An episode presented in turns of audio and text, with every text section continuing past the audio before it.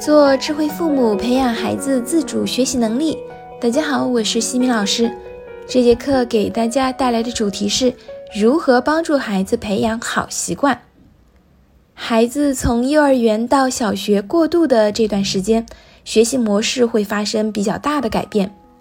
这个时候，孩子的大脑功能可塑性比较大，是形成新习惯的好时期。这也是为什么说一二年级应该重点培养学习习惯的原因。学习习惯在小学低年级会定型，如果以后不给予特别的教育，已经形成的习惯就很难有大的改变。习惯一旦养成，便不用借助记忆，很容易就能够自然的发生作用了。当好习惯变成了自动化行为，不仅对孩子终身受益，对家长来讲也能轻松很多。比如，孩子养成了按时自觉写作业的习惯，就不需要家长每天提醒督促。一年养习惯，十年改习惯，早期教育好习惯，以后就会轻松很多。重复一个行动，坚持二十一天就能形成习惯。而形成稳定的习惯，则需要坚持九十天。当越是不间断的长期坚持，养成习惯所花费的时间就会越短。如果连续间断两天以上，或者频繁的间断，就会增加习惯养成所需要的时间。所以，我们培养孩子好习惯，贵在每天坚持。那么，我们如何帮助孩子培养好习惯呢？首先，我们要帮助孩子明确培养好习惯的目标。我们要让孩子明白这么做对自己有什么益处。比如，我们养成自觉写作业的好习惯，就不用听到妈妈的唠叨，还能够每天拥有自主时间，做自己想做的事情。越自律越自由，我越高效，所获得的自主时间就会越多。一旦有了明确的目标，孩子就会有动力去坚持。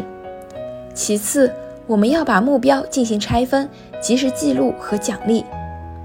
以自觉写作业为例，我们把培养的时间设定为九十天，让孩子将习惯更好的延续和保持，形成稳定的习惯。我们可以把目标分成三个阶段，目标的设定上，在第一阶段也要相对的宽松一些，比如一开始可以设定回到家三十分钟开始启动作业。后面两个阶段可以分别设定为二十五分钟和二十分钟。刚开始第一阶段的一到七天，对于孩子来说是最不适应的，我们要十分刻意的、有意识的、耐心的帮助他、引导他。比如，我们可以制定星星表或者好习惯养成表，结合礼物表的奖励机制，激发孩子的动力。表格内容的记录也及时反馈出孩子的表现，通过计时器记录时间，看看是不是比之前快，记录孩子的进步。做到了就要给红心，红心可以用于兑换孩子喜欢的礼物，并结合美言录鼓励孩子的好行为。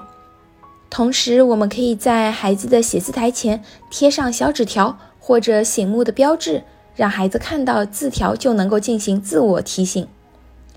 第二阶段八至二十一天，这个时候孩子已经比较自然了，基本上不需要再贴上纸条也能够做到。但是，一不留神，受到环境的影响，会破坏习惯，打回原形。一方面，我们的星星表记录、奖励机制和美言录不能够停；同时，我们也要允许孩子有反复。偶尔一次两次的破坏是不会影响习惯形成的。我们让孩子保持积极性和信心是最重要的。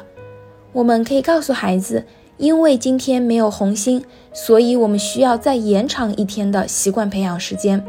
妈妈相信你在延长的这一天里，你一定可以把失去的红心拿到手。然后定期的总结不可少，多总结孩子进步的地方，强化孩子的好行为和状态，多问他拥有自主时间是怎样的感受。想不想明天继续拥有？第三阶段，二十二至九十天是习惯稳定期，孩子的习惯基本养成了。这个时候，孩子会主动的自觉学习，但我们仍然要坚持下去。